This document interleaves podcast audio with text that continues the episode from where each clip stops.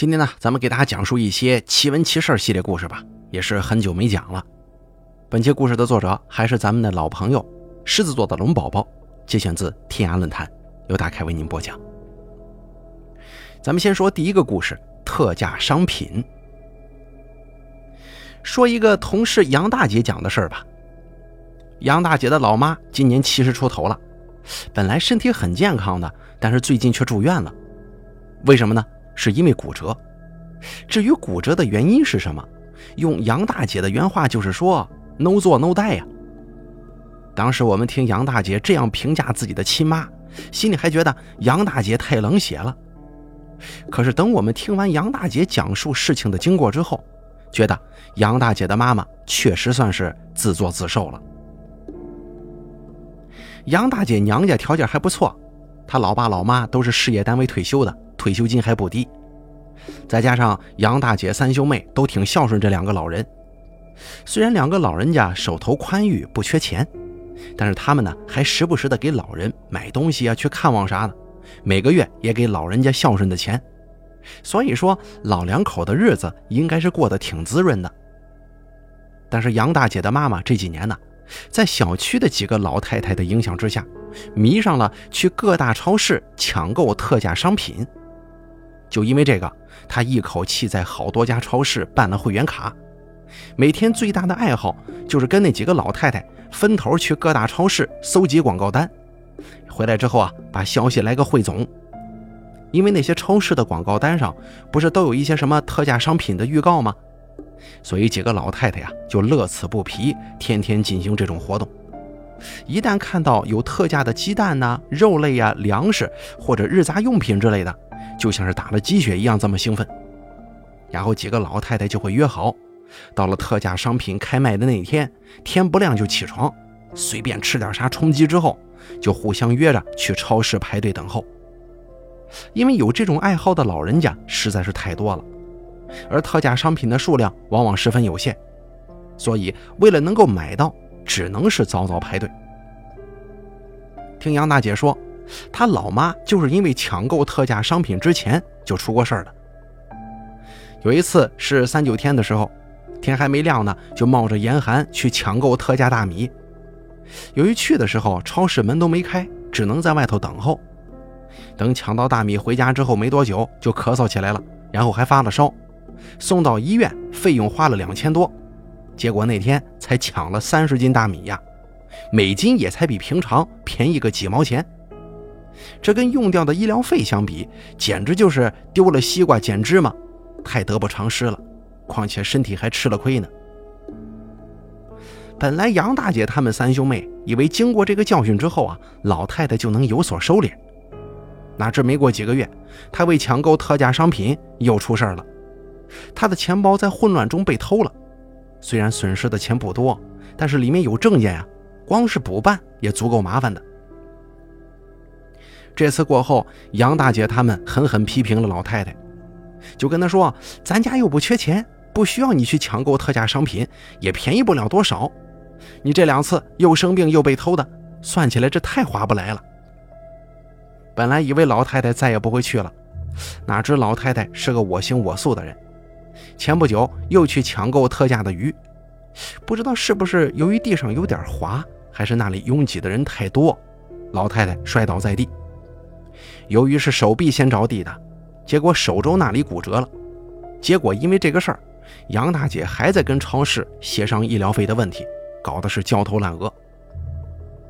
更让杨大姐无语的是，老太太在病床上还嘀咕说自己是不是撞邪了，怎么就这么倒霉呢？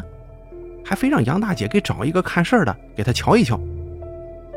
杨大姐无奈之下就托人找了一个看事的给查了，说。老太太没有撞邪，让她不要东想西想，安心养伤就是了。可是老太太不相信呢，还说杨大姐找的这个看事儿的本事不大，还闹腾着重新找一个。杨大姐说，她老妈不仅闹着要找看事儿的，居然还抱怨说自己这一住院又要耽搁买特价商品了。你看，听到老太太这么说，杨大姐简直就是郁闷的不得了啊。再给大家讲下一个故事，灾星。这个故事是听舅舅讲的，他同事的外甥家里的事情。文中啊，咱们就把当事人称呼为沈先生吧。沈先生今年三十出头，有个七岁的儿子，跟着爷爷奶奶生活。没办法呀，沈先生两口子为了挣钱，一直在广东打工。由于条件不具备，所以只能忍痛让孩子成为一名留守儿童。这孩子去年春夏之交的时候啊，突然变得蔫蔫的了，整天一副没精打采的样子。本来这个年龄段的孩子，那应该是活泼的不得了啊，可这孩子就像是变了个人一样，不仅不打不闹，而且呢话也变少了，饭量也小了很多。他爷爷奶奶觉得不对劲儿啊，以为孩子病了，还专门把他送到市里面的医院去检查，结果却说孩子身体一切正常。后来老两口只得把情况打电话告诉给了孩子的父母。沈先生两口子就认为孩子是不是被其他小孩给欺负了呀？被吓住了吗？所以还专门请假回来看孩子，陪着孩子住了一周。可是经过沟通以后，发现孩子说没人欺负他，就是觉得身上没劲儿，所以既不想说话，也不想吃饭。这时候孩子的奶奶就想啊，孩子既不是生病，又不是被人家欺负，却变成这个样子，多半是撞邪了。于是呢，就找神婆给看看。神婆给看了之后，告诉孩子的奶奶，说这孩子呀是犯了灾星了，所以才会变成这个样子。神婆给弄了神水，说回去之后让孩子的父母各剪下一小撮头发来，烧成灰之后给放在神水当中，让孩子喝下去。虽然这一系列做法呢有点膈应人，但是为了孩子还是得照办呢。给孩子喝了头发灰水之后呢，孩子吐出来很多绿色的呕吐物，那味道简直了。不仅如此，他还拉起了肚子。折腾了两天之后，那孩子虽然身体虚弱，但精神好了很多，话也多了，饭量也大了。这小孩子嘛，恢复得很快，没多久就又活蹦乱跳起来了。见到孙子身体好了，他爷爷奶奶也放心了，就提着礼品去感谢了神婆。可哪知神婆说，这孩子的灾星啊，只是暂时被制住了，因为按照他的命理推测，他的灾星要等到过年才能完全消除，所以从现在到过年都不能掉以轻心。神婆说完了之后，又给弄了个符，让孩子随身携带。就这样，从那个时候起到除夕的下午都没有事儿。除夕年夜饭之前，按照惯例，农村要放鞭炮啊。可那孩子不知道是怎么回事，趁大人不注意，就去捡没有燃烧过的那种鞭炮来点着玩，结果鞭炮把手给炸了，顿时炸的是血肉模糊啊，并且动静都惊动了大人，赶紧骑上摩托车往县城医院送。幸亏送的及时，手指头没被炸掉。不过经过这个折腾啊，他们家没法过年了。大家都说这个灾星还真是厉害呀，本来说了过年就没事了。哪知千防万防，除夕的时候还是没能躲过呀。再给大家讲一个香火的故事。这个事情呢，还是前不久送爷爷骨灰回老家安葬的时候，听本家的一个大伯说起的。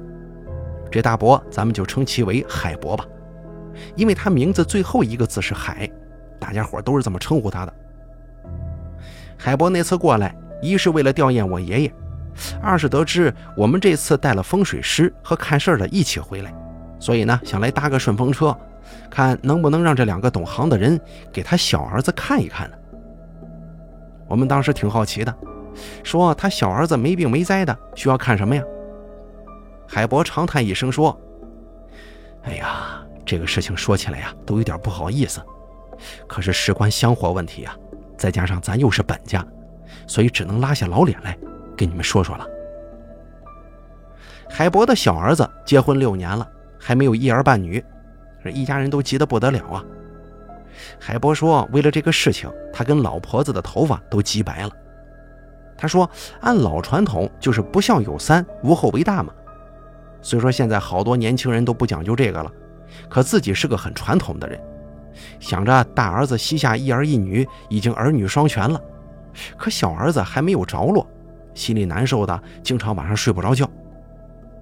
他说：“事情就是这么邪门，为了小儿子香火问题，小儿子两口子不知道去了多少趟医院，三甲医院都去了好几家，钱也花了不少。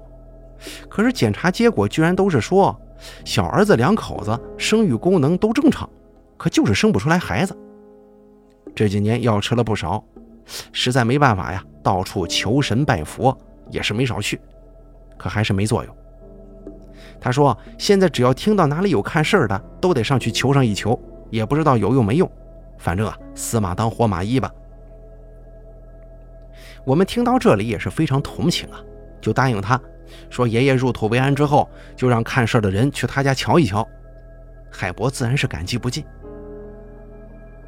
他在陪我们在灵堂守夜的时候，看见我们一大家子人都对供在爷爷灵前的香火、油灯这些很是在意。还专门轮流让人看守，不能让香火油灯给熄灭了，很感兴趣。还说我们太谨慎了，说这个哪里用得着专门放人看守啊？真是有点多余了。一听他这么说，我们请的看事儿的人就讲了：“你可不要小看这个香火，这代表香火传承。如果一不小心熄灭了的话，如果这家人祖上积德还好说，积善之家必有余庆。”就算有点小过失，祖上积的德也可以弥补一二。可如果祖上没积德的话，那么就对后人的香火有影响了。听到这儿，海博的脸色一下子就变了，他连声说：“哎呀，我想起来了，我想起来了。”我们赶紧让他不要着急，慢慢讲。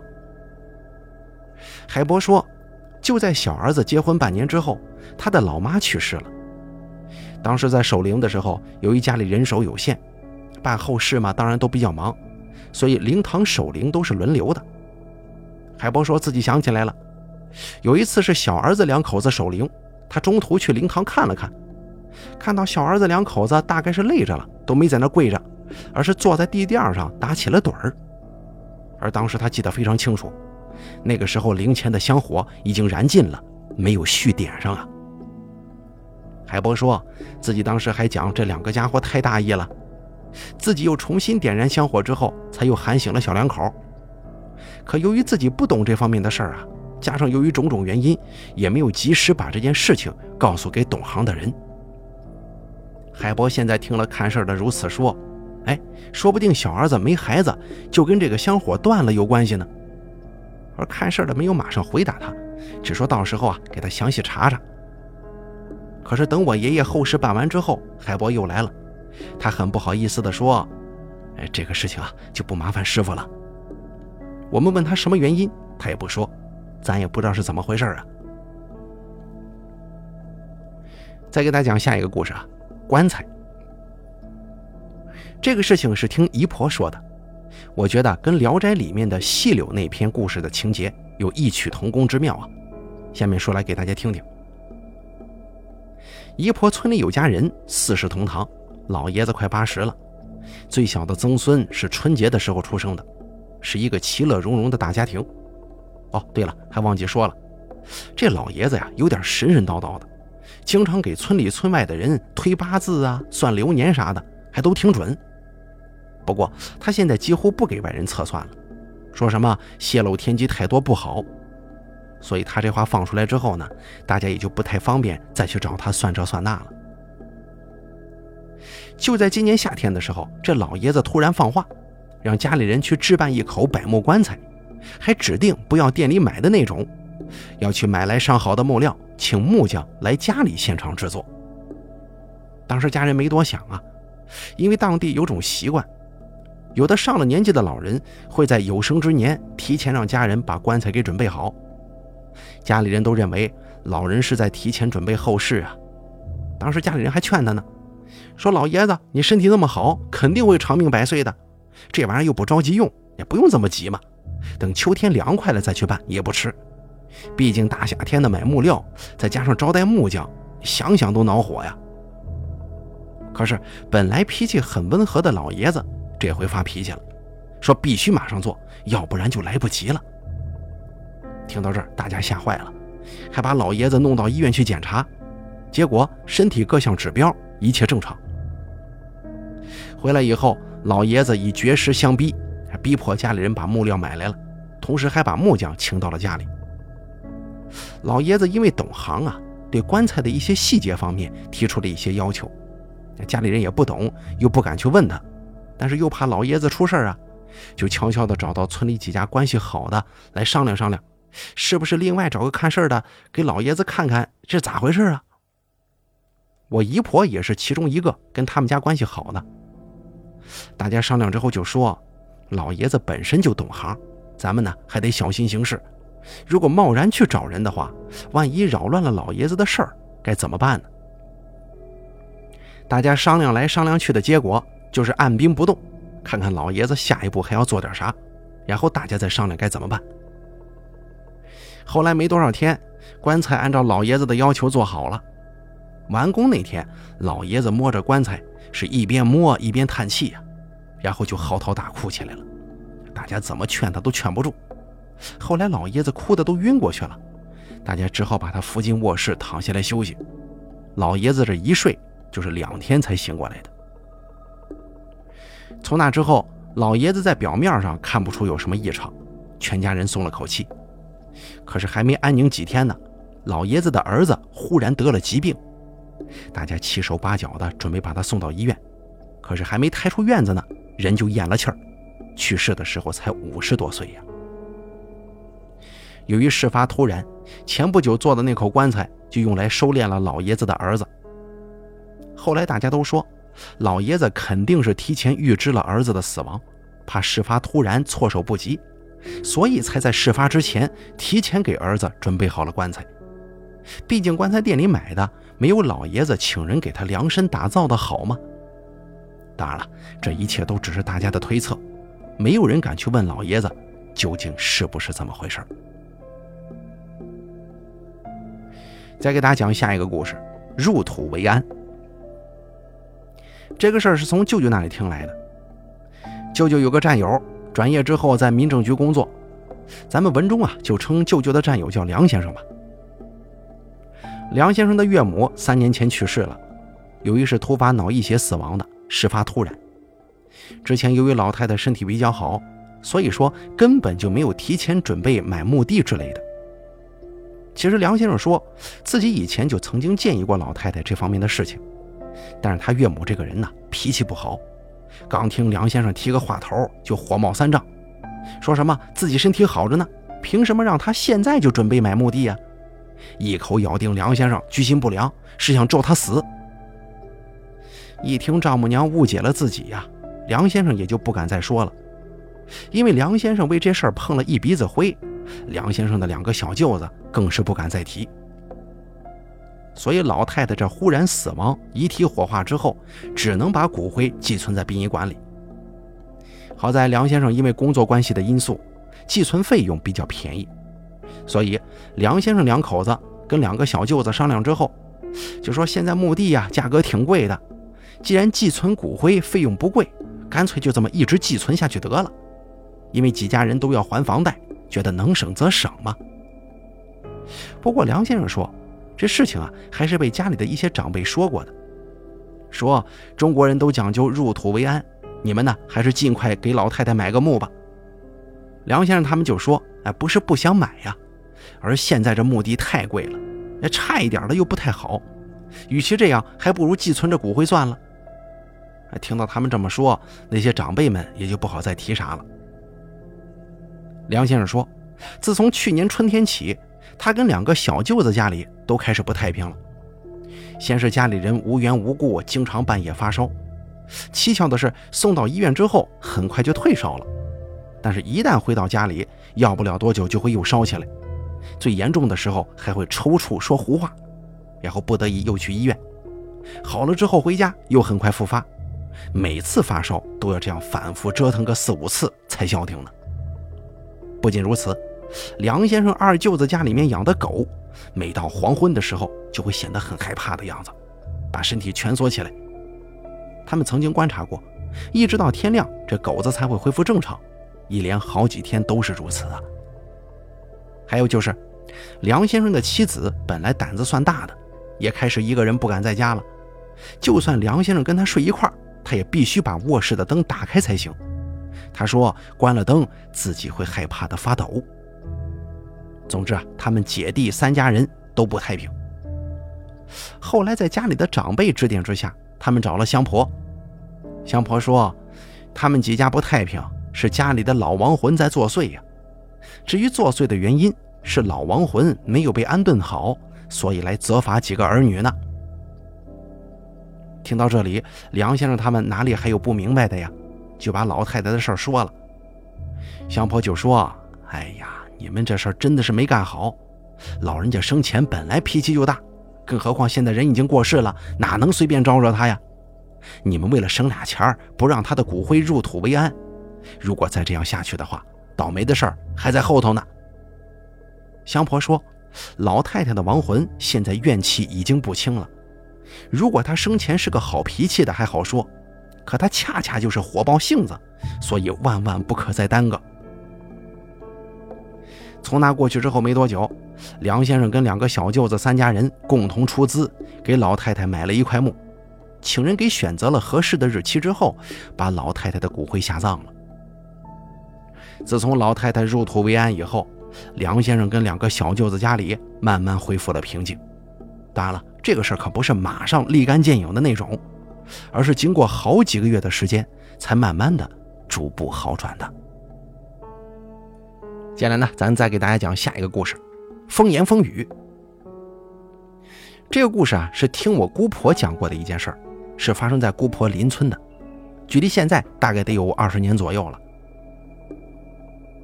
二十年前，姑婆村子里有个女孩子嫁到了邻村一户人家中。这户人家有两个儿子，大儿子没结婚，女孩嫁的是小儿子。那为什么大的没结婚，小的反而结了呢？原因是大儿子是个瓜的，这瓜呀，在我们当地方言是傻乎乎的意思啊。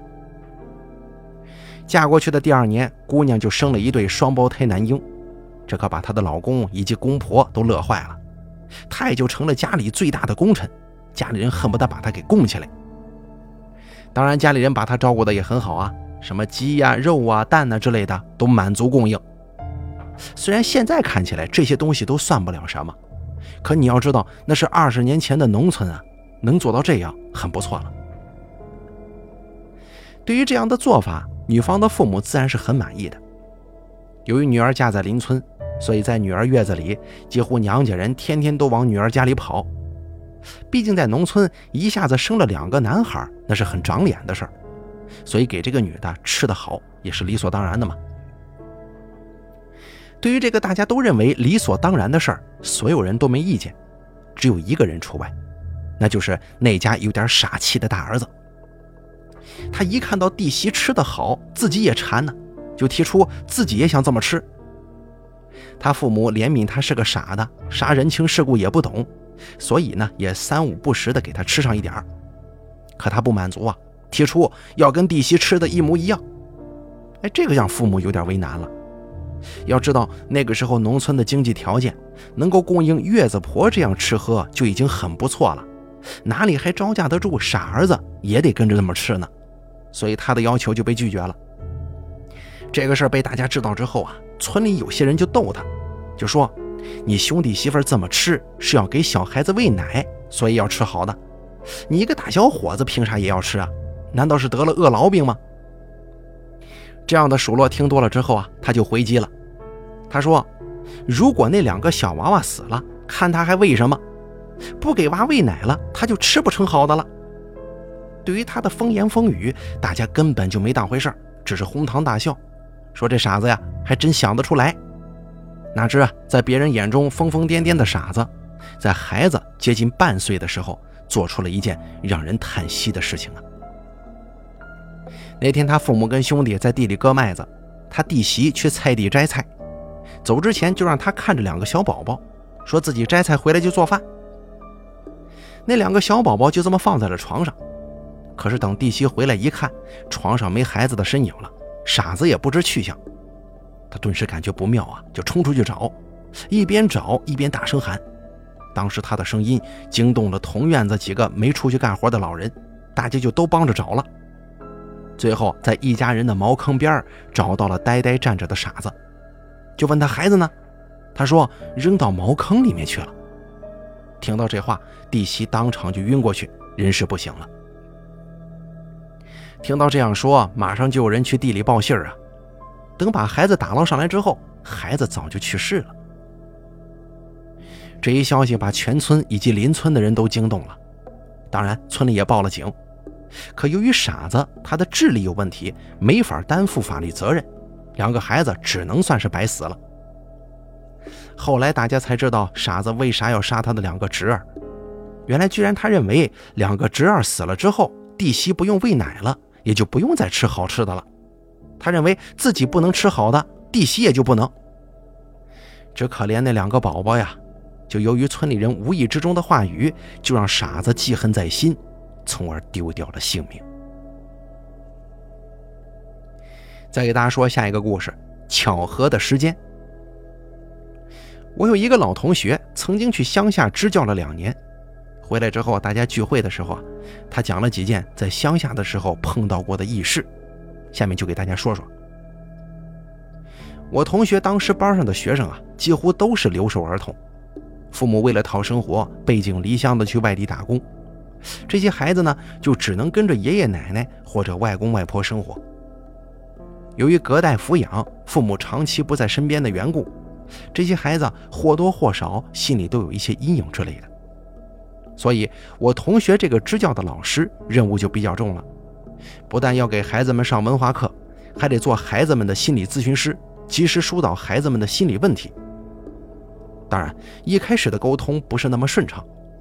可我同学这个人呢，很有亲和力，所以没过多久就跟孩子们打成一片了。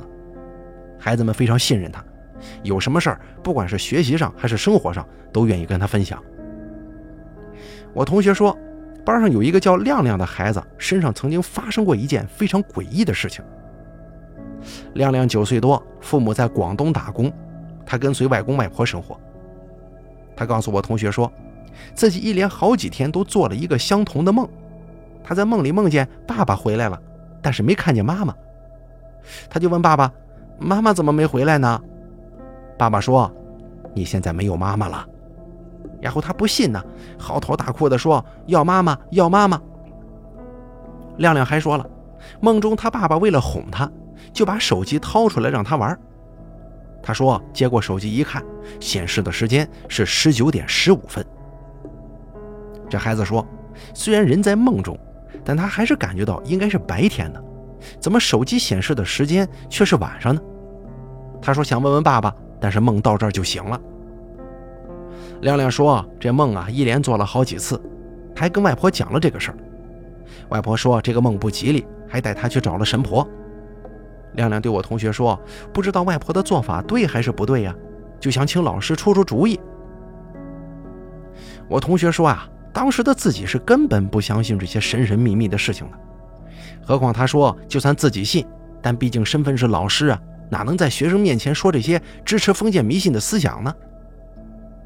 我同学呢，当时就觉得亮亮的梦有点不同寻常，但也没多想，就安慰他说：“啊，你肯定是非常想念你妈妈，所以才做这种梦的。”他说让亮亮可以多跟妈妈通通电话，这样就不会再做这个梦了。可我同学说，打那之后不久，他被一个突如其来的消息给惊呆了。他得知亮亮的妈妈去世了，是出的车祸。更诡异的是，亮亮妈妈去世的时间就是十九点十五分，跟亮亮在梦中看到的那个手机显示的时间一模一样。再给大家说下一个故事啊，还是这个支教的同学讲的。他说。虽然在那边待了只有短短两年时间，可还是接触了一些古怪的人和事儿。下面这个事儿就是他跟我讲的，文中咱们就管同学叫阿俊吧。阿俊支教的那个地方比较偏僻，再加上青壮年绝大多数都出去打工了，留在村里的大部分都是老人和儿童。阿俊说，村里的老人家基本上都很慈祥善良，只有一个被人称为杨老婆子的老太婆不在此列。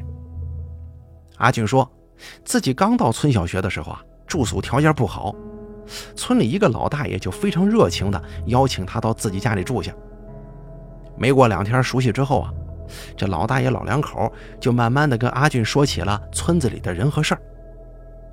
老大爷老两口说，村里的人都很好，但是村东头的那个杨老婆子千万别招惹她，因为这老婆子很邪门啊。所以村里的人往往会对她敬而远之。刚开始的时候，阿俊还不相信，认为是老大爷老两口对杨老婆子有啥偏见，还估计他们两家大概有啥私人恩怨吧。可等在这个村里时间待久了之后，阿俊也发现杨老婆子啊确实有点那个。他说，每次看到杨老婆子的时候，出于礼貌自己跟她打招呼，可是那杨老婆子笑的总是有一种很阴森的感觉。跟他简单问候式的交谈，都觉得身上有种汗毛直立的感觉。阿俊当时觉得吧，自己应该是被老大爷老两口先入为主的话给误导了。所以才会对杨老婆子有种忌惮的感觉。还有一回，阿俊看到杨老婆子头顶一个碗，碗里似乎有个煮熟了的刀头，跪在院坝里头高声咒骂着人。他当时就觉得吧，有点不对劲儿，这几个意思呀？不过他发现周边经过的人都对这个视而不见，一副司空见惯的样子。后来他才知道，这个呀是杨老婆子的绝活。一年都要来上好几回，不管是谁得罪了他，他就会来这么一出，已经是好多年的老花样了。还有就是阿俊说，有一次他老婆带着一岁的儿子来看他，不知道杨老婆子怎么就在学校里来找他了。阿俊说他当时有点晕，不知道杨老婆子找他有何贵干呢？因为种种原因吧，阿俊不想得罪他，就客客气气的问：“呃，你有什么事啊？”